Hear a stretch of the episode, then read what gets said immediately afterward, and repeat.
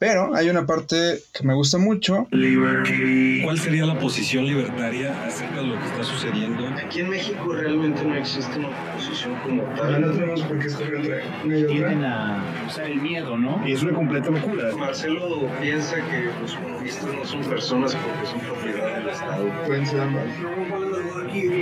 Interrúmpalo, por favor. Yo, por, el contrario, yo estaría muy a favor de que vayan a tener armas. Muertos sí vamos a tener, de, de eso no, no, duda. Bueno, yo soy Andrés Casaza, este, aquí estoy con ustedes como todos los domingos, esperando tener un buen programa. Y bueno, aquí me acompaña mi compañero Luis. ¿Qué tal?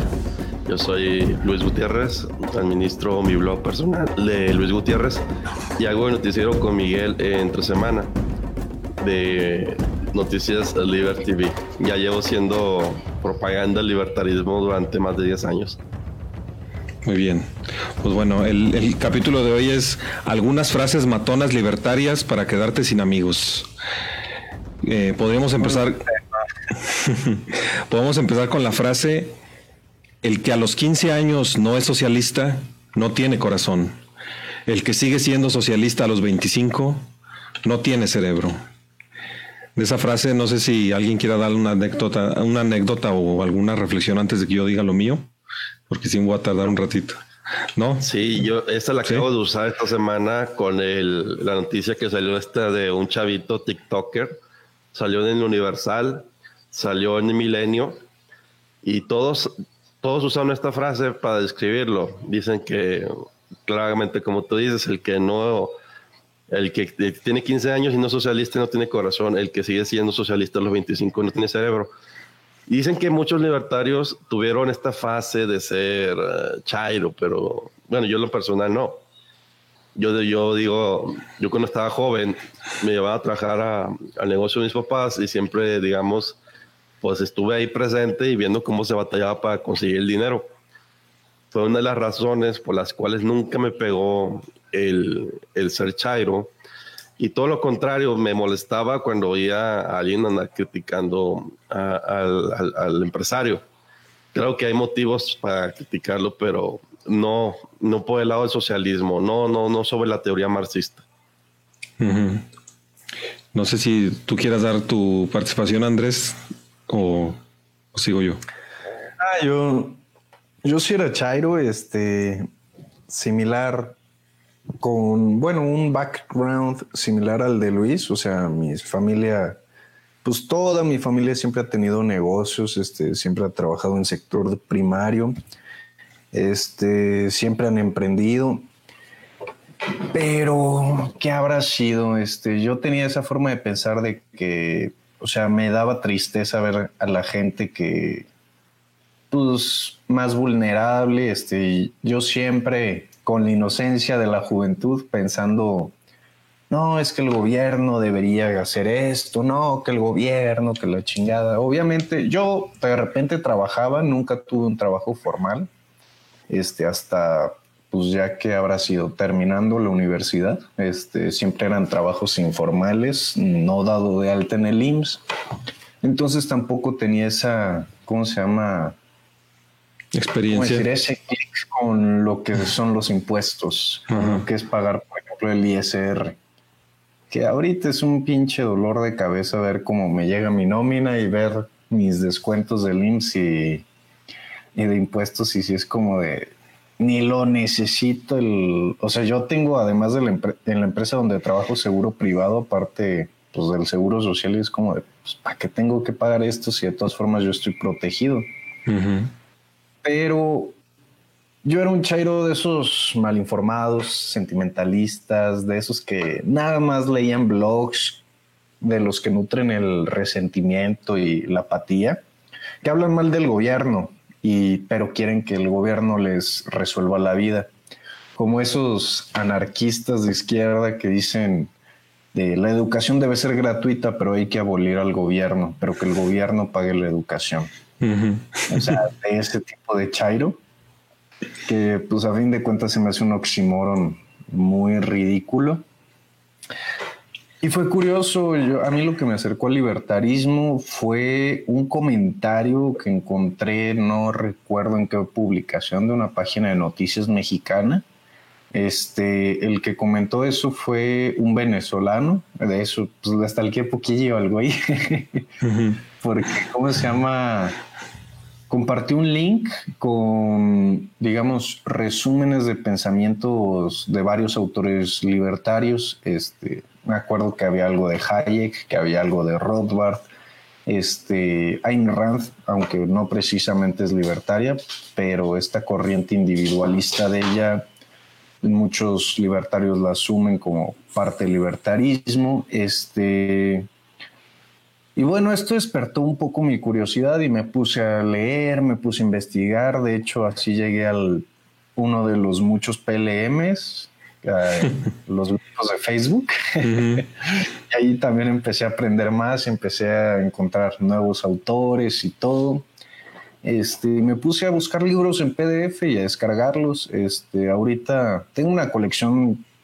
Tú la has visto, Mike. Este, Son muy buena. A, a, cómo se llama a la nube donde las tengo guardados los, los, libros, que sí me gustaría compartirlos, este, pero no sé qué tantos problemas de copyright pudiera tener que la neta, pues me gustaría compartir o transmitir, ayudar a compartir y difundir, digamos, esos textos, pero sí como que, pues ya ves cómo está ahorita el gobierno que quiere ponerle copyright a todo y sí me da un poquillo de cosa llegar a meterme en problemas por eso, pero pues una colección de más de 600 libros en PDF, este, aquí en mi computadora, y también los tengo en una nube en Mega. Este, que son libros que seguramente muchos ni me van a alcanzar, o sea, no me va a alcanzar la vida para leerlos, son muchos, pero sí les he sacado muchísimo provecho. Así es, pónganse en contacto con Andrés para, para que les pase alguno que otro libro. este, bueno, pues yo, yo mi participación la voy a leer como si fuera otra persona porque me da un chorro de vergüenza pero pero estaba ¿Mande? ¿Vergüenza qué? Robar. Se las voy a leer como si fuera un comentario del público. Se dice, yo soy libertario desde, desde 2013, más o menos desde que tenía 27 años, pero yo empecé a ser chairo a los 25 años. Ya no palón, ya, ya viejo. Pero no hay pedo, todavía tengo amor propio, me perdono y me doy chance. Antes de eso me valía madre, yo quería mi Nintendo 64, mandar mensajes por ICQ Messenger, echar desmadre con mis amigos, disfrutar de unos buenos tacos, jugar videojuegos, básquetbol y entrenar artes marciales. La verdad, la política me valía un par de hectáreas de verdura. No me importaba en lo más mínimo. Eran tiempos de cedillo. Pinche presidente se veía bien pendejo, ni quien tuviera miedo de cedillo. La primera vez que voté, voté por el doctor Simi. Ah, no, espera, voté por Fox para sacar al PRI de los pinos. Nada más por moda. Pero te digo que tengo buena autoestima, estaba bien pendejo, pero no me agüitaba. Estudiaba comunicación y ahí te decían que tenías que ser todólogo y capaz de hablar con expertos de cualquier tema. Pero la neta, a mí me cagaban los gobernantes, los políticos y los güeyes supercívicos metiches. Y en general la generación X y los panistas, según yo, me cagaban. También los del PRI y los del PRD. Con mi manera pendeja y principiante de investigar, me encontré con el muro de propaganda eh, que se encuentran todos los, todas las personas al principio. Los dibujos de Kino, de Mafalda, que son chairos. Los monos de Rius, Marx para principiantes lo más fashion eran los zapatistas. Lo más fácil para ser popular son las respuestas que dan los chairos. Precisamente como el pendejito ese que menciona Andrés de TikTok que ahorita está exponiendo marxismo. ¿Qué pasó? ¿Hay comentarios o algo así, Andrés? Fue Luis, pero sí, sí hay comentarios, ah, pero ahorita que termines los leemos. Este, tenemos dos comentarios. Ah, bueno. Eh, bueno, como les comentaba, pues lo más popular y lo más fashion pues, eran los, los zapatistas en ese tiempo. Eh, las respuestas de la máquina de propaganda de izquierda a mí me dieron asco. Me tomé otros tres o cuatro años de relajo. Además, pues estaba, estaba chido porque era joven. pero empecé a ver noticieros sin que nadie me viera y muchos programas de opinión en Televisa. Lamentablemente el resultado fue el mismo o peor. Esos cinco años de estar poniendo atención sin opinar me hicieron chairo, resentido y todavía más pendejo. O peor aún, socialdemócrata. Y eso que siempre veía Televisa, porque Televisa sí te idiotiza, pero no como piensa uno cuando es chairo, sino porque Televisa te hace más chairo todavía. A los 25 años un compañero de la prepa en una, en una reunión ya después en la universidad. Eh, a él tenía mucho tiempo sin verlo y me dijo precisamente esa frase. El que a los 15 años no era socialista no tiene corazón. El que a los 25 años sigue siendo socialista no tiene cerebro.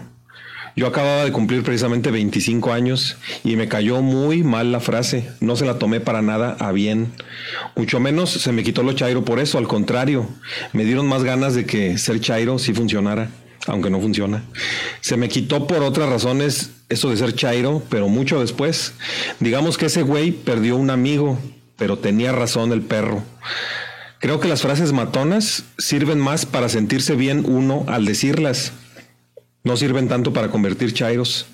Por eso vamos a decir algunas frases matonas y vemos a ver si tenemos anécdotas o algo o algo interesante que decir de ellas o algún comentario del público. Nada más un comentario, este, tu, historia me inspiró un poco y ahorita estaba pensando, sabes, este, voy a compartir los libros ahí en en el grupo de libertarios tóxicos. Si no tienen ningún problema, voy a estar subiendo ahí de vez en cuando PDFs de autores libertarios. ¿Les parece? Por mí está muy bien.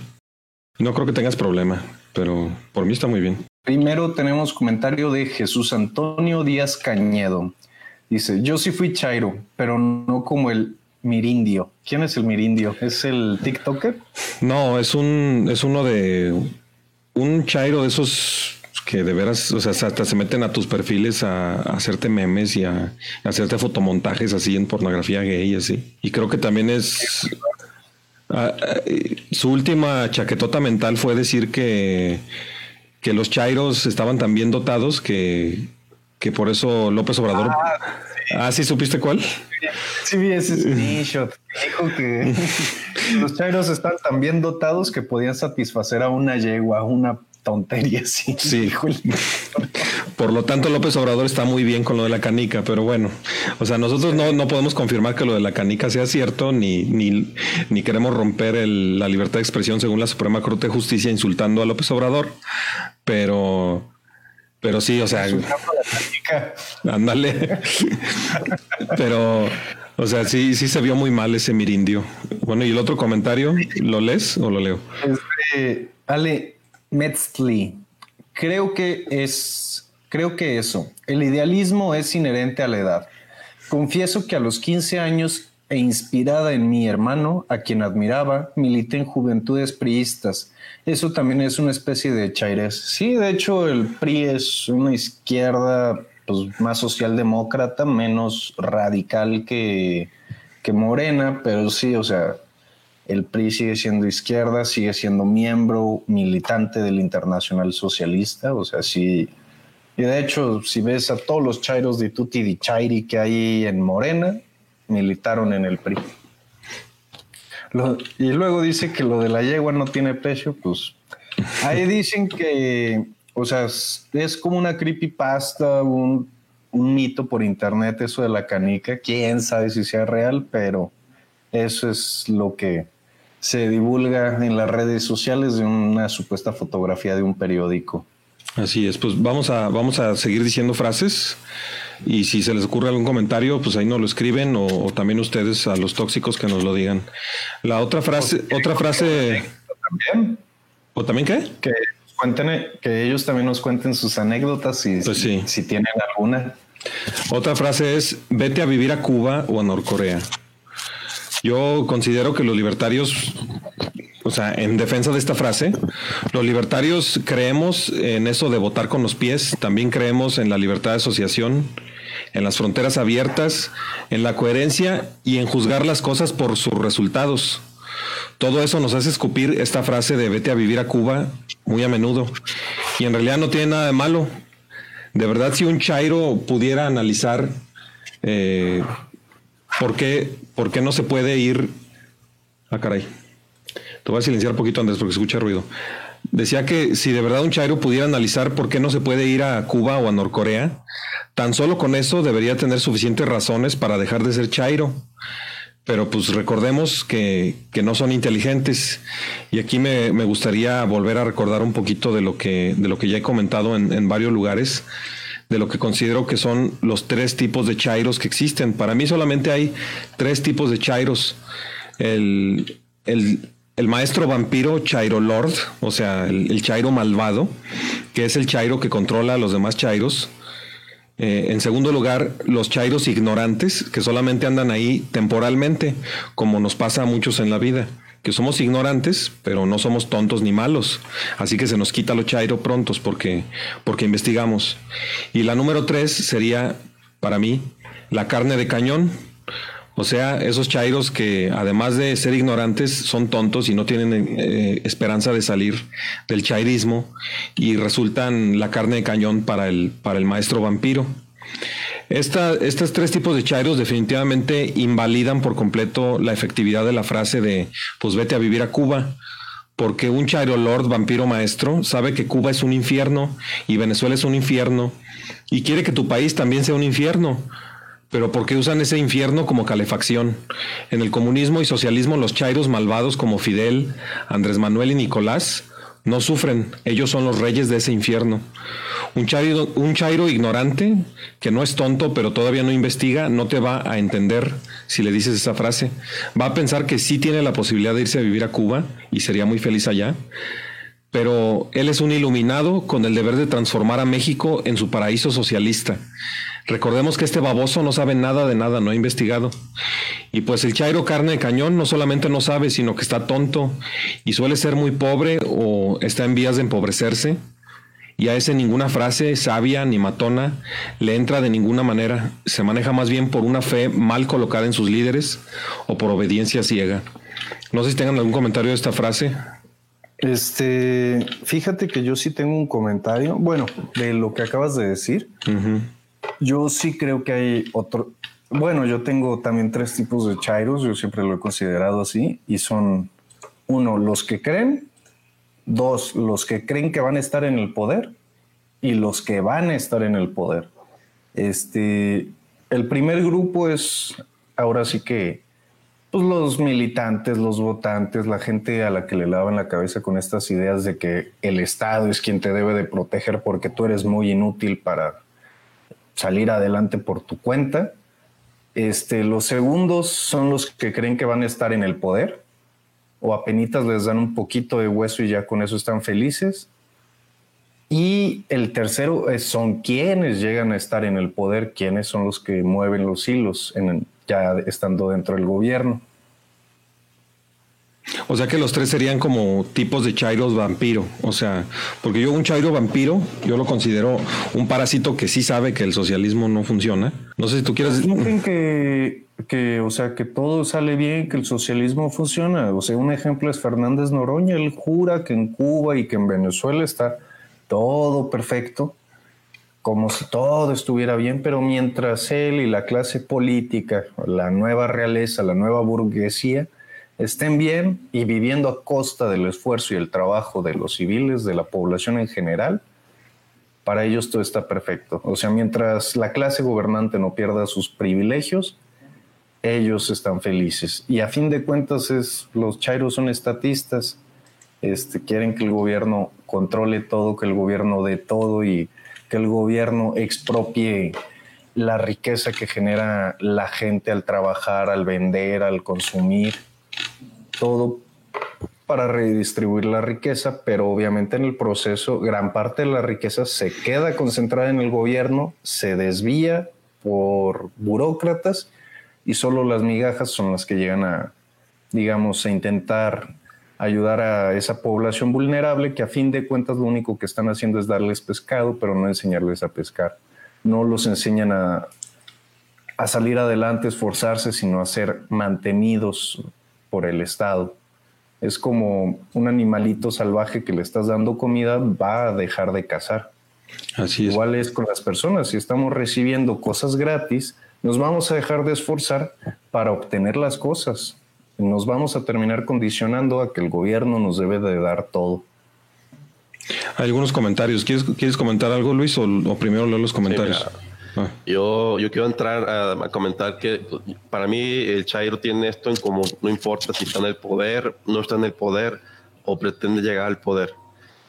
Quieren llegar a una situación que les favorezca. Es como decía este Mises, que toda decisión tiene la intención de llevarte a estar en un mejor estado, lo que llamaban praxeología. Entonces, los chavos son de la misma forma, son seres humanos, piensan de la misma forma, piensan que el socialismo les va a dar algo que es mejor de lo que podrían obtener en libertad. Es decir, preguntémosle a cualquier joven que se dice socialista, oye, ¿qué vas a tener con el socialismo y, te y, tú cuánto vas a dar para, para tu causa? Vamos a ver siempre que el joven socialista piensa que es dar una migaja y recibir un pan así piensa que es el socialismo. O sea, que todas las, eh, el Estado te va a proveer más del trabajo que tú le vas a dar. O habría alguien que sería socialista si le dijeran, si, si fuera él a dar más de lo que va a recibir. Yo pienso que no.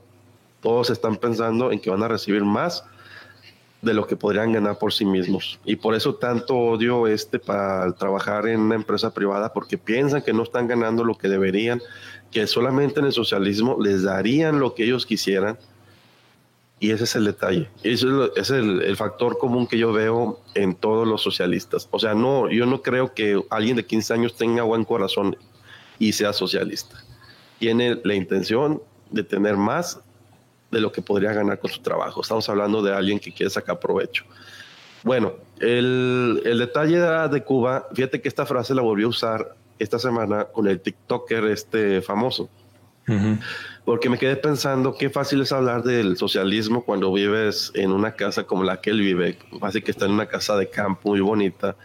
Se ve que tiene muy buen nivel de vida gracias a sus papás y posiblemente sea esa la razón por la que es comunista. Tendrá papás políticos y sabe que metiendo estas ideas en los jóvenes, pues se gana votos en un partido de izquierda, ¿verdad? Pero esta, este joven me hace pensar en esta otra persona que se quedó atrapada en, en Cuba, esta actriz chilena de, se llama Carolina Cox. Carolina Cox hizo un video pidiendo ser repatriada entre lágrimas a su país Chile, porque ella en Cuba pues no tenían papel de baño y muchos artículos pues que a los que está acostumbrada y, estamos acostumbrados muchos aquí en un país digamos pues no muy capitalista, pero pues no, no como Cuba, ¿verdad?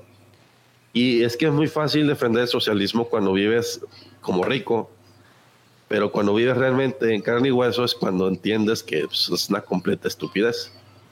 De hecho, eso es lo que pasa con muchos demócratas en Estados Unidos, o sea, de miembros del Partido Demócrata, digamos de los niveles más altos, este, tienen estas ideas de redistribuir la riqueza, que no sé qué, promueven este tipo de, movimientos sociales a favor de su partido. No estoy diciendo que sea ni el Black Lives Matter ni Antifa, pero sí este, orillan movimientos sociales a favor de su partido, mientras ellos viven, digamos, en mansiones con seguridad privada, en, dentro de una privada, no dentro de un área residencial o suburbana, y dejan que todo el caos pase fuera, pero ellos se mantienen seguros dentro de sus comunidades, viviendo como reyes a expensas de los impuestos. Tenemos más comentarios, este, no los voy a leer. Tenemos varios. No los voy a leer en orden, pero, pero voy a leer primero los, voy a leer primero unos que se, que no necesitan respuesta. Por ejemplo, el de Roxana GR dice: debo admitir que en 2006 voté por López Obrador Creía sinceramente que había funcionado como jefe de gobierno de la CDMX, bueno, en aquel tiempo el DF. Pero luego salió con su famosa frase, al diablo con sus instituciones, y aún con las pocas herramientas de análisis que yo tenía en ese momento, me pareció que no respetaba las reglas del juego. Luego el posgrado definitivamente influyó en mí para volverme libertaria y dejé de admirar a la izquierda mexicana. No voté por AMLO ni en 2012 ni en 2018. Qué bueno, qué bueno, Roxana. Eh, Fíjate que yo iba a votar por AMLO en el 2012. Este, eran mis tiempos de Chairo. Afortunadamente estaba muy, ¿cómo decirlo?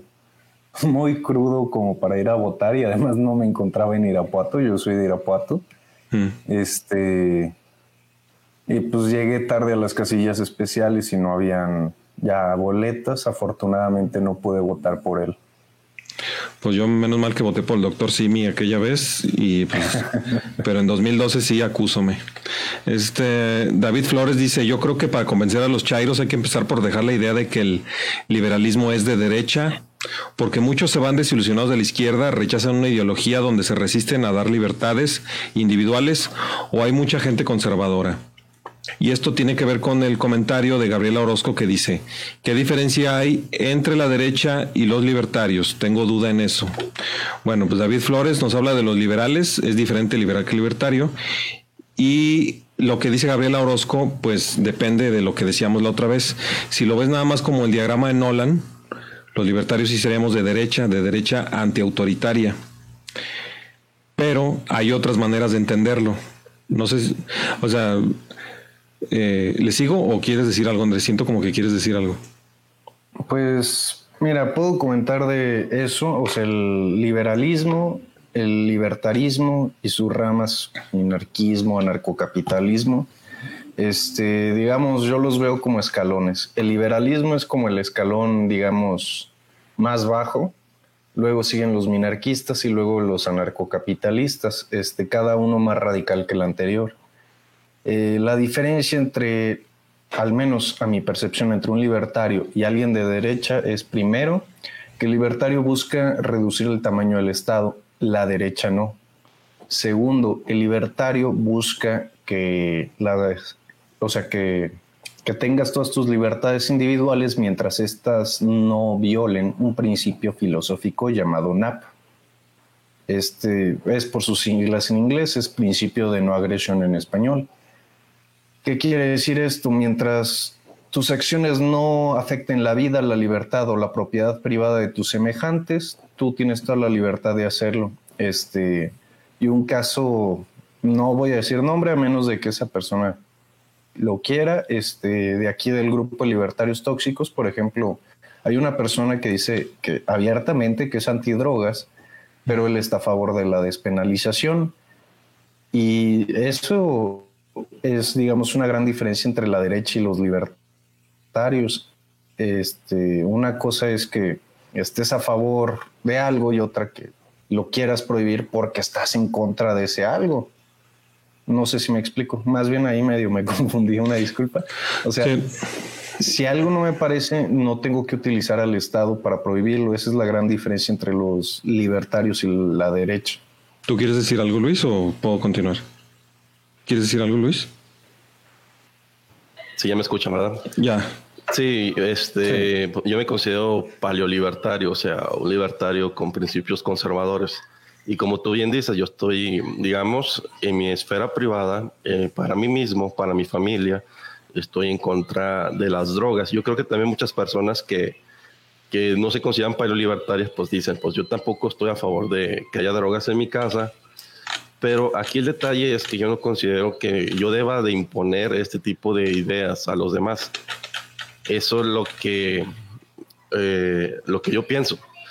Aunque fíjate que no, no, veo, no veo mucho este, la diferencia entre la derecha y la izquierda, así como la pintan desde, desde los medios tradicionales o cuando la izquierda habla de derecha, generalmente habla de nazis o cosas así. Yo, lo, yo sí veo muy complicado el, el espectro basado en lo que ellos dicen. Y ellos dicen también, es que la derecha está en contra de los matrimonios homosexuales, pero estamos viendo que en Cuba, en la URSS, era donde los asesinaban, asesinaban a homosexuales.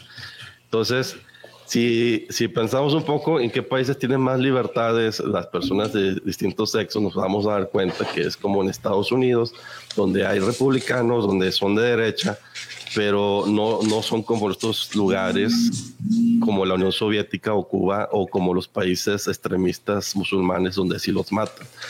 Digo, sí, sí existe algo más de respeto y digamos que históricamente hay más respeto a estas personas de parte de la derecha que que de la misma izquierda. Así que no, no tengo muy claro a qué se refieren cuando hablan de izquierda o derecha. Bueno, yo quería dar otros dos criterios, además del diagrama de Nolan, que suelo mencionar es el, el respeto o no respeto a la, a la, a la propiedad privada si tú respetas la propiedad privada y, no quieres que los medios de producción sean confiscados por un, por un ente central, entonces podrías considerarte de derecha. Esa es otra manera simplista de verlo. Entonces, en ese caso también seríamos de derecha los libertarios. Pero hay otra manera de, de verlo todavía más. En, en, el origen del término izquierda y derecha, los de la oposición se ubicaban en la izquierda para, para, para denotar que eran oposición y los que... Esa oposición eran los liberales franceses. Sí. Este, cabe recalcar. Sí, sí. Al principio eran los liberales franceses, y, pero, pero en la mente de la gente luego llegó, llegaron los socialistas, que según ellos eran todavía más de izquierda, según ellos, que los liberales franceses. Esto, esto lo menciona Rothbard en el libro de Manifiesto Libertario. Este, y, y nos robaron eso de ser de izquierda. O sea, porque según esa acepción, los libertarios seríamos herederos de la verdadera izquierda que es la verdadera oposición al monarca, porque en realidad somos los únicos que le hacemos oposición a que el Estado sea cada vez más grande. Y, sí, y con el... O sea, realmente Bastiata yo hubiera mandado a la guillotina a muchos izquierdistas actuales, o sea, este, que a fin de cuentas terminan siendo estatistas nada más. Pues sí, este, pero si se fijan de todas maneras, este con el otro criterio de que el que respeta la propiedad es de derecha y el que no, no, los liberales franceses no serían, no serían libertarios y no serían de derecha, porque los liberales franceses no, no respetaban la propiedad, la, la, supeditaban al bien común. Y bueno, me, me comentan que por favor lea este mensaje me dice, Lulú González nos dice, nunca voté ni votaría por AMLO, siempre me dio desconfianza su ambición de poder, dispuesto a ir de partido en partido hasta formar un nuevo partido, nunca le he creído. Pues muy bien, qué bueno que usted nunca, nunca fue Chaira Lulú. Este, seguimos dando más frases ya para avanzar, porque tenemos un montonal de frases y ojalá que, que, les, que les, un montonal de preguntas. Este... Ah, ¿hay más comentarios? Si gustas decir algo. Muchísimos. Este, aquí nos podemos llevar el programa, de hecho. Con puros comentarios. comentarios. A ver. Sí, este, por ejemplo, Gael Ruiz pregunta: ¿Por qué los socialistas dicen que países como Cuba o Venezuela no es el verdadero socialismo? Respuesta rápida: porque no les ha funcionado el método, porque el socialismo es imposible de aplicar. Exactamente. Y además de verdad no es verdadero socialismo, porque el socialismo es todavía más imposible en la teoría que en la práctica. En la práctica el socialismo es más o menos posible gracias a los mercados negros, pero en la teoría el socialismo es donde es verdaderamente imposible. O sea que no dejes que te digan que, que en la teoría sí funcionaría, ¿no? Sí, de hecho también a lo mejor creo que puede ahí entrar un poco la Unión Soviética este, con Lenin y el capitalismo de Estado este, este que pues, se abrían un poco más a los mercados, pero todo controlado a través del gobierno, que es básicamente lo que han estado haciendo. Sí fue Lenin, ¿verdad? ¿Cómo? Perdón, ¿el, del, el de la nueva sí, política fue, atómica? Eh, sí. Ándale, sí. sí. nueva política económica. Sí. Sí, muchos países socialistas este, toman estas medidas para medio subsistir. Sí, eso es una manera de, del socialismo de cojear. Le quitan toda la pureza al socialismo, pero esto no es nada más por corrupción o porque se le ocurrió a Lenin y, después de todo era malo. Era porque verdaderamente, eh, previo al socialismo de guerra, se vio que una, la caída de producción más grande desde que hay historia escrita. Esto lo pueden ver en el video de Milancho Bastos, disponible en libertv.live. Eh, si se producían 99 de trigo, se producía uno. Si se producían, o sea, te, te, ibas, te podías ir a las tablas de producción y con el socialismo, definitivamente la producción se fue así. Es como lo que estamos viendo ahorita en México, que el socialismo no está puro, pero mientras más te acercas al socialismo, menos producción hay porque la gente no tiene los incentivos adecuados. Y bueno, dice, pero, pero ¿Por qué, ¿Por qué dicen que no es verdadero socialismo? Pues porque no es verdadero socialismo, es, es, es un, un llamado capitalismo de Estado, pero no crean que es un verdadero capitalismo. Ese es un capitalismo inventado, como dijo Andrés, por un comunista, o sea que ese no es capitalismo. Este, ¿Qué más comentarios, Andrés? ¿O, o, o seguimos con las frases? Rápido, este, bueno, ya son comentarios, unos que no necesitan respuesta. Roxana nos dice el texto en Norberto Bobbio es bueno para distinguir las distintas posturas. Se llama así, derecha e izquierda. le voy a tomar screenshot al comentario para acordarme a ver si encuentro ese libro. Este, pues Jesús Antonio Díaz Cañedo dice, el libertario es partidario de la libertad. Tanto la izquierda como la derecha usan el mecanismo del aparato estatal para imponer su moral sobre la población en general. Coincido totalmente con Jesús. Luego, Gabriel Orozco pregunta, ¿ustedes qué opinan de la nueva derecha de la cual habla Agustín Laje? Yo de eso no estoy muy informado, la verdad no sigo Agustín Laje, este, para mí es un estatista más, este, nada más un estatista a favor del libre mercado, pero no le veo mucha diferencia a él y a un republicano, por ejemplo. Luis, creo que tú sí, sí sigues a Laje o no. ¿O me estoy equivocando? él mismo se ha definido también como paleolibertario. Pero el término, no sé a qué se refiere con término de la nueva derecha. El detalle Digo, es que queda muy, si nos basamos en lo que él defiende, sería más bien, así como que él no está en contra de los matrimonios del mismo sexo, sino de que sea impuesto el, esta filosofía que llaman ideología de género en las escuelas. Yo sí también estoy más a favor de que haya libertad de enseñanza en las escuelas, sobre todo en las, en las privadas, que si quieren enseñar religión y los padres quieren que sus hijos tomen clases de religión, pues que las tomen. O sea, ¿quién es el Estado como para decir que no se puede hacer eso. Y también, y es uno de los problemas que hemos tenido, no sé si viste en las noticias, hace algunos meses salió la noticia de que Puebla se estaba metiendo con, las, con los colegios privados. Y también salió la noticia de que aquí en Coahuila se metieron con los colegios para hacerlos completamente laicos. O sea, universidades como la Salle, como la Ibero, no les quieren permitir enseñar religión. Entonces yo sí veo ahí que están vulnerando la libertad de las escuelas y tanto también de los padres para elegir qué pueden enseñar o qué no pueden enseñar. Bueno, yo el problema que veo tanto con Laje como con Gloria Álvarez y tantas personas, incluso nuestros amigos de Laia, que tratan de hacerle como dice Bender. Yo voy a hacer mi propio libertarismo con juegos de azar y mujerzuelas. O sea, Ustedes voy a. De hecho, Rothbard también lo hacía, porque ese, ese mismo término de paleolibertario lo, lo sacó Rothbard en un artículo y dijo: ¿Saben qué? Pinto mi raya. Yo quiero que los libertarios sean así y así y así, y síganme los buenos y vámonos. Eso pasa mucho, pero también ya está pasando tanto con Gloria Álvarez, con sus Liber Progress, como les llaman, que a ellos no les gusta llamarse así, como uh, con Laje, con sus Liber Conservas, que también se están dividiendo y en este caso en México con los del Haya que están haciendo el post-libertarismo. No sé si han escuchado, pero ya quieren hacer el post-libertarismo los del Haya. Y respecto a, a lo que nos han estado comentando, me gustaría pasar de una vez a la frase que sigue. Bueno, de hecho no es la que sigue, me voy a saltar un montón para llegar a esta porque tiene que ver. Dice, la frase es, eso no es verdadero capitalismo, puro, no adulterado. No es el capitalismo que los libertarios defendemos. Y mi intervención también me gustaría darla de una vez, ahorita si quieren ustedes dicen, eh, respondería yo que aunque esto suena totalmente parecido a cuando los chairos dicen eso no era verdadero socialismo, si hicieras el meme que ya se ha visto, ese meme que dice nuevo intento de socialismo, luego empieza la escasez y el hambre, luego el socialismo fracasa y luego otra vez regresas. Eso no era verdadero socialismo. Pero en versión capitalista, el meme sería totalmente distinto. Sería, nuevo intento hacer capitalismo.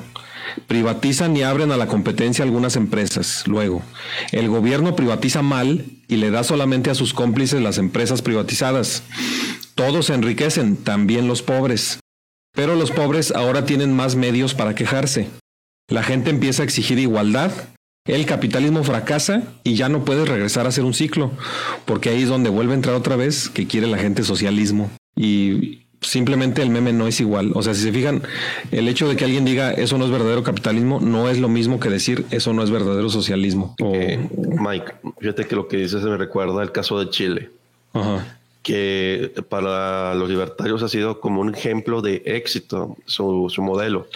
De hecho, las, los números económicos lo demuestran. Se vive mejor, hay más posibilidades de ascenso social. O sea que si eres pobre, es más probable que llegues a ser una persona de recursos. Es un país que tiene inmigración de gente que quiere buscar trabajo allí, no como Venezuela que tiene emigración, o sea, gente que sale a tratar de encontrar mejor nivel de vida. Y ahí surge estas protestas que destruían negocios hace algunos meses y ahí se ve después como que es que no sirve el capitalismo, es que los, los estudiantes están endeudados, las universidades, que deben ser públicas, que la educación debe ser gratuita y todo este, toda esta faramaña que sacan los de la izquierda, porque lo que quieren es que se les dé cosas gratis. O sea, ellos siempre su bandera ha sido evitar el esfuerzo, que para ellos el meme es ese. Es que, fíjate, ya fracasó Chile, la gente salió a protestar no, espérame, o sea, la gente que está trabajando le está yendo bien. La gente que llega a Venezuela y quiere trabajar le está yendo bien porque están llegando venezolanos nomás a participar en las protestas. O sea que el que puede trabajar le va bien en el capitalismo.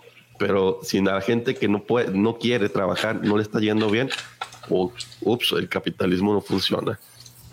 Así es. Me acordaste de hace, bueno, hace unos meses tuve la oportunidad de ir a Chile. Este, fui a Punta Arenas y me dio mucha tristeza. Este, vi, digamos, todos, muchísimos locales destruidos. Este, inclusive se sentía una vibra muy fea. Este, todos a las seis de la tarde ya estaban cerrando sus negocios y de hecho los negocios los protegían con láminas. Este, aquí se alcanzan a ver algunas fotos que tomé con el celular.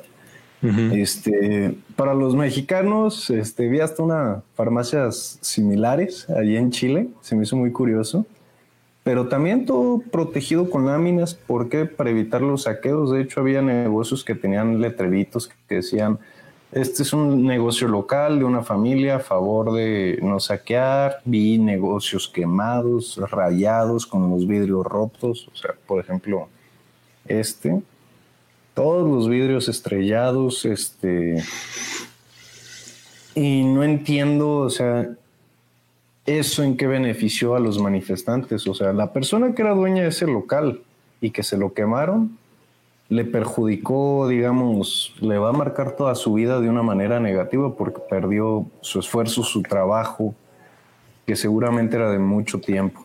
Ay, perdón, Andrés. Bueno, ya perdóname. Eh, bueno, ahí van las, las, frases matonas que siguen. Los impuestos son robo. Esa es una de nuestras frases favoritas. Los impuestos son robo. Pero pues realmente, bueno, ya no vamos. No, es todas son verdad, son matonas, pero son verdades, pero pues no vamos a alcanzar a explicarlas más allá. Eh, el Estado es una pandilla de ladrones. Para esto, pues busquen Miguel Ancho Bastos, la teoría predatoria del Estado. Eh, otra, ni perder a los hijos en las guerras ha convencido a la gente de arriesgarse a privatizar los caminos o buscar otra solución. ¿Cómo es posible que, o sea, el Estado agarra a nuestros hijos y los manda a la guerra a morir y ni siquiera por eso podemos pensar quién hará los caminos? Eh, otra, sí, si quieres. Algo curioso, aquí en México todo hombre que esté inscrito al Servicio Militar Nacional y reserva del Ejército, en pocas palabras, este, en caso de que México entre a guerra, todos los adultos mayores de 18 años hasta 40 años eh, entrarían a servicio de carne de cañón, obviamente. Y en caso de no querer, creo que sí se juzga como traición a la patria o alguna cosa por el estilo. Pues de la fregada. Otra frase, ni de izquierda ni de derecha, soy libertario. Y pues eso pues ya lo explicamos. Eh, luego otra, eh, la cuarentena es estúpida los pobres no pueden llevarla a cabo. Aquí tú tenías un comentario, ¿no, Luis? Si gustas darlo. Ya, esta es la frase que a mí me ha costado perder más seguidores y contactos en mi Facebook. y desde mi opinión libertaria, que ha hecho, esta es la opinión que me ha hecho perder más seguidores.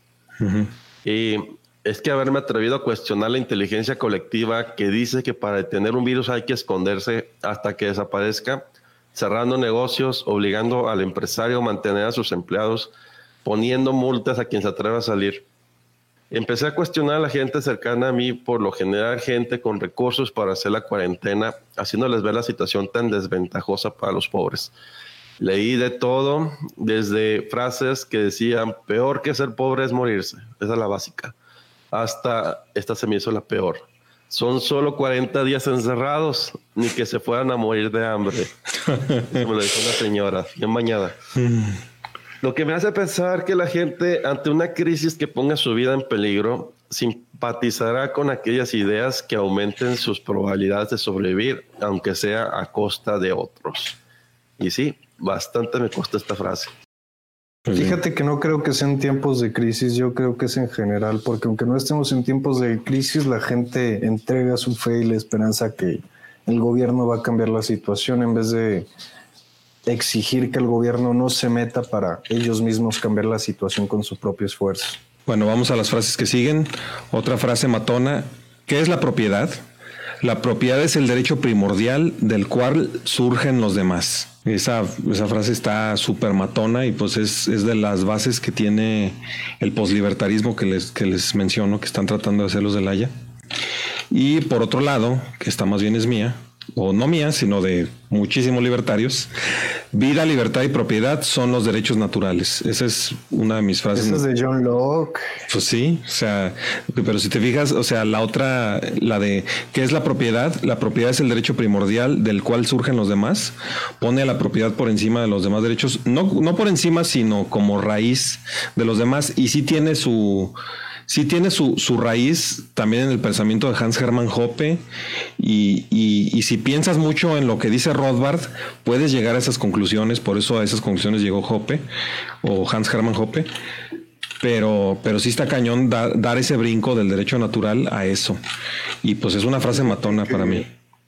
Que algo de esa frase que es, o se implica algo, mm que a mí me da mucho miedo sobre los socialistas. Este, muchos socialistas cuestionan qué es la propiedad privada. La propiedad privada no debería existir, pero la propiedad privada inicia con nuestro cuerpo. Nuestro cuerpo es nuestra propiedad y es privado. Nosotros hacemos lo que queramos con nuestra propiedad.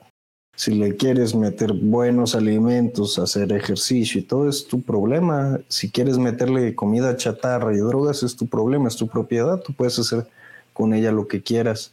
El problema de pensar que se va a eliminar la propiedad privada es que se puede inclusive prestar a que tus libertades individuales sobre lo que tú haces sobre tu cuerpo también puedan ser restringidas. La que sigue es, pues no que eras libertario, los libertarios deberían de y bueno, esa no es frase matona libertaria. Eso todos los libertarios lo hemos escuchado. Por ejemplo, yo soy el verdadero libertario y ustedes no. Pero bueno, de esa no creo que no alcanzamos ya a, hablar mucho más. Pues si quieres, eh, ahí nomás te comento lo que me han dicho a mí. Porque me lo han dicho muchas veces. Mm. También me lo han dicho cuando digo que no está bien drogarse o no está bien ser un vago. O sea, yo no estoy a favor de que se prohíba. Eh, como si libertario fuera a ser moralmente neutro y no usar la libertad de expresión para emitir juicios sobre la conducta de otros. O sea, simplemente decir lo que no te parece. Y aquí muchos pueden decir, ¿y a ti qué te afecta lo que hacen otros? De primera instancia, no me afecta. Pero por lo general, personas que no son responsables de sí mismas son las que nos fastidian la vida a todos porque son los que votan por gente que prometen darles recursos de los demás para ser mantenidos o para recibir atención médica por problemas que ellos mismos se han generado alrededor de toda su vida. Hablamos del consumo del alcohol, de las drogas, del cigarro, del sedentarismo, todo ese tipo de situaciones y por las cuales el derecho a la salud se considera pues universal, indispensable. Yo creo que los libertarios no debemos aprobar las conductas que vuelven las personas dependientes del Estado todos promover que sean responsables de sí mismas porque, digo, si no lo hacemos, van a ser fácilmente seducidos por, el lado, por los socialistas para recibir todos estos servicios gratis porque ellos no quieren, digamos, tomar responsabilidad ni, de lo que consumen, ni de, de cuánto tienen que trabajar para tener lo que necesitan. Estoy de acuerdo contigo, Luis. Nada más me gustaría a lo mejor recalcar algo que no estar de acuerdo con ciertas actividades o con ciertas costumbres de algunas personas que pueden ser autodestructivas no es lo mismo que querer prohibirlas a través de, del Estado. Sí, así es. Bueno, yo, yo lo que diría también es que, mm, como habíamos mencionado hace rato, eh, muchos, bueno, de hecho esto no lo mencionamos, muchos anarquistas piensan que la palabra libertario en realidad es ácrata y es anarquista y tienen su origen en la izquierda. Y esto históricamente sí, sí, tiene, sí tiene manera de ser comprobado. O sea, sí es como si los libertarios hubiéramos tomado ese término y nos lo hubiéramos apropiado. Pero pues las ideas y los memes, los memes copiados no son robados. O sea, tú no puedes, tú no puedes robar una idea. Digamos que. Sí, pero los chairos se robaron el liberalismo y la izquierda. Sí, o sea, tú te llevas el liberalismo, pues déjanos el libertarianismo.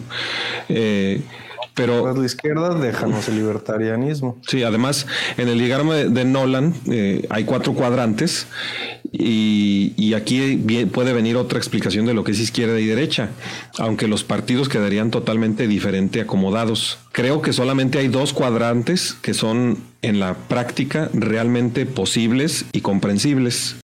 El cuadrante de arriba a la izquierda y el cuadrante de abajo a la derecha porque yo la verdad no me puedo explicar cómo puede haber un anarquista de izquierda o un libre mercadista autoritario. Para mí los dos son oximorones. O sea, ¿cómo puede haber una persona que es extremadamente autoritario y te va un libre mercado? Eso es imposible. ¿Y cómo puede haber una persona que odia al gobierno, que no quiere que haya gobierno, que es ácrata, que no quiere que haya ni jerarquías, pero al mismo tiempo quiere que la asamblea te impida tener propiedad privada? O sea que para mí decirle a alguien, decirle a alguien que no es libertario es algo muy delicado. Yo sí lo he hecho, pero últimamente he encontrado que decir tú no eres un libertario como yo, o sea, de los libertarios que yo soy, es un poco más justo, pero una vez más es una frase que te deja sin amigos y cada vez se van, se van dividiendo más los libertarios o no sé. Y bueno, más frases, el socialismo es hambre y miseria, eh, otra frase, cuando por ley está prohibido portar armas, solamente aquellos que desobedezcan la ley andarán armados.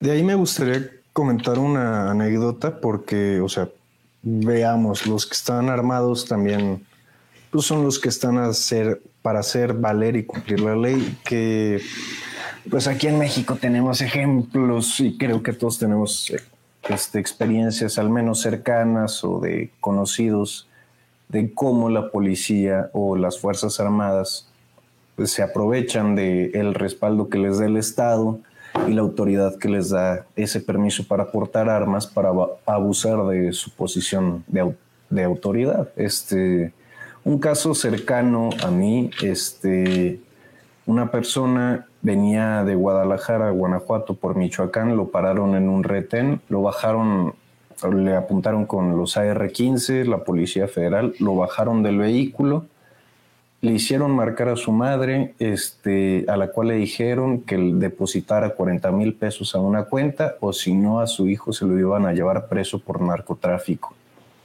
El joven no llevaba ni un tipo de drogas, no llevaba ni un tipo de armas, solo fue una manera de sacar dinero rápido a través de, del miedo y de la autoridad o más bien, digamos, sí, del autoritarismo que te da traer ese uniforme y tener, digamos, esa superioridad al tu poder portar un arma cuando los civiles no pueden. Pues sí, hoy nos faltó esta frase, nos está diciendo David Flores, de verdad, muchas gracias. Capitalismo, ahorro y trabajo duro. Esa es una de las frases fundamentales para mí. O sea, eh, y ahí sí me gustaría señalar, capitalismo ahorro y trabajo duro es un tripié. Si le quitas una de las patas, ya no se puede salir de la pobreza. Porque si trabajas muy duro, pero no hay capitalismo, entonces no te van a respetar tu propiedad. Entonces, ¿de qué te sirve ahorrar? Te lo van a quitar. Si, si hay capitalismo, pero no ahorras ni trabajas, pues no sales de la pobreza. Y si, si ahorras, pero no es del trabajo y no hay capitalismo, pues tampoco. O sea, es una, es una silla de tres patas, capitalismo, ahorro y trabajo duro. perdón, ¿qué querías decir? Bueno, este, como lo he dicho varias veces, mis estudios de licenciatura, también tengo de posgrado, este, los de licenciatura son de ingeniero agrónomo en producción. Yo trabajaba, este, ya terminó mi contrato, es por temporadas Yo trabajaba en una empresa que se dedica a la producción de semilla de maíz, de, o sea, yo me encargaba de la reproducción del maíz para la hibridación y posteriormente la venta de las semillas. Este, y obviamente convivía con gente de escasos recursos, de comunidades rurales, este, de todo tipo de personas. Y algo muy común que yo escuchaba era que el dinero era para gastarse. Sea, en ellos no entraba la idea de ahorrar.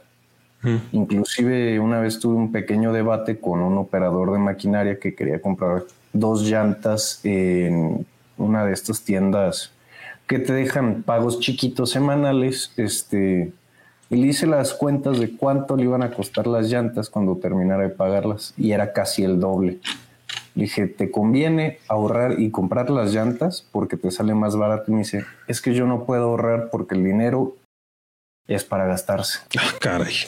Bueno, pues. Ya me quedé de Inclusive en muchas canciones típicas regionales de banda, este, eh, algunas de algunos corridos y todo, dicen mucho eso, el dinero es para gastarse y yo creo que tenemos ese chip en México y de que el dinero es para gastarse, pocos se preocupan por ahorrar, este, pocos se preocupan por, digamos, el mañana y solo están enfocados en el ahora. Hay un dicho que me gusta mucho, me lo decía mucho mi tatarabuela, que sí conocía a mi tatarabuela, era que los billetes se cuidan solos, hay que ponerle atención a los centavos. Este, eso sé que lo que ella quería decir es que no hay que hacer gastos innecesarios, hay que saber ahorrar. Pues sí, a ver, vamos, vamos con más frases. Eh, el socialismo tiene 100 millones de víctimas mortales sin contar las guerras. Eh, sin contar las guerras. Porque luego los chairos siempre te quieren responder con, sí, pero el capitalismo y todas sus guerras. No, no, no, espérate. ¿Cuáles guerras del capitalismo? Todas las guerras son de los gobiernos. Y el, socialismo tiene esos 100 millones de muertos sin contar las guerras. Otra frase, el socialismo siempre fracasa. Y tenemos una frase de Thomas Sowell, el socialismo en general tiene un historial de fracaso tan descarado que solamente un intelectual podría ignorarlo o evadirlo. Bueno, otra frase, nada es gratis. La única comida gratis se llama carnada. Bueno, pero la frase es nada es gratis y decía también Thomas Owell, la primera lección de la economía es la escasez, nunca hay suficiente de ninguna cosa para satisfacer plenamente a todos los que la quieran. La primera lección de la política es ignorar la primera lección de la economía. Recuerden que nada es gratis, eso lo decía mucho Milton Friedman. Concuerdo con eso. Otra frase, no te fijes en las intenciones, fíjate en los resultados. También esa frase eh, es tomada de la de Friedman. Ay, pensé que la había copiado aquí la de Friedman. Ah, sí, aquí está la de Friedman. Uno de los grandes errores es juzgar las políticas y programas por sus intenciones más que por sus resultados. O sea, no te fijes en las intenciones, fíjate en los resultados. Otra frase, eso es imposible por la imposibilidad del cálculo económico en socialismo. Esa frase está muy matona y pues poca gente la entiende. Y me habría gustado explicarlo aquí, pero ya se nos está acabando de verdad el tiempo, ya se nos acabó. Me estoy tomando un tiempo que ya, ya, ya va más allá de lo que debería durar Libertarios Tóxicos. Palmando con otro programa. sí, de hecho ya el segundo tema yo creo que ya no lo vamos a poder dar. Este... No, es que comentarte una frase que yo siempre uso para tratar de poner a mi al, con quien debato tras las lonas, o sea, tras la, más bien, eh, sí, contra las, como se dice, las cuerdas. Pues nos defiende mucho el gobierno, que es muy necesario y todo eso y muy justo. Yo le pregunto, oye, ¿por qué los trabajadores de la iniciativa privada tienen que ahorrar para su propia afore, pero tienen que pagar impuestos para pagar las, eh, las, las jubilaciones del sector público? Esa es una que yo siempre uso para esta gente que se pone bien férrea a decir, no, es que muy justo el gobierno, es que la gente de pagar los impuestos que necesita y yo creo que sí les ha de calar mucho, sobre todo los que trabajan en el gobierno. Pues sí, yo la verdad, cuando la primera vez que te escuché esa frase se me hizo buenísima, nunca la había oído, sí, tienes mucha razón. Bueno, pues les agradecemos muchísimo a los que nos estuvieron acompañando. Esto fue Libertad y aguantando, sí. Esto fue otro episodio más de Libertarios Tóxicos, el último de la segunda temporada. Eh, estén en contacto en el grupo de Libertarios Tóxicos para si quieren participar en la tercera temporada. La convocatoria es abierta, siempre ha sido abierta y pues el que le eche más ganas le entra. Pues muchas gracias y agradezco a todos los que se conectaron. Andrés. Muchas gracias a todos los que estuvieron aquí con nosotros. Este, ahorita, después de la intro, este, vamos a seguir aquí platicando un rato por si quieren seguir aquí con nosotros. Bueno, entonces, muchas gracias, vámonos. Pero hay una parte que me gusta mucho. ¿Cuál sería la posición libertaria acerca de lo que está sucediendo? Aquí en México realmente no existe una posición como tal. No tenemos por qué escoger entre y Tienen a usar el miedo, ¿no? Y es una completa locura. Marcelo piensa que los comunistas no son personas porque son propiedad del Estado. Pueden ser ambas.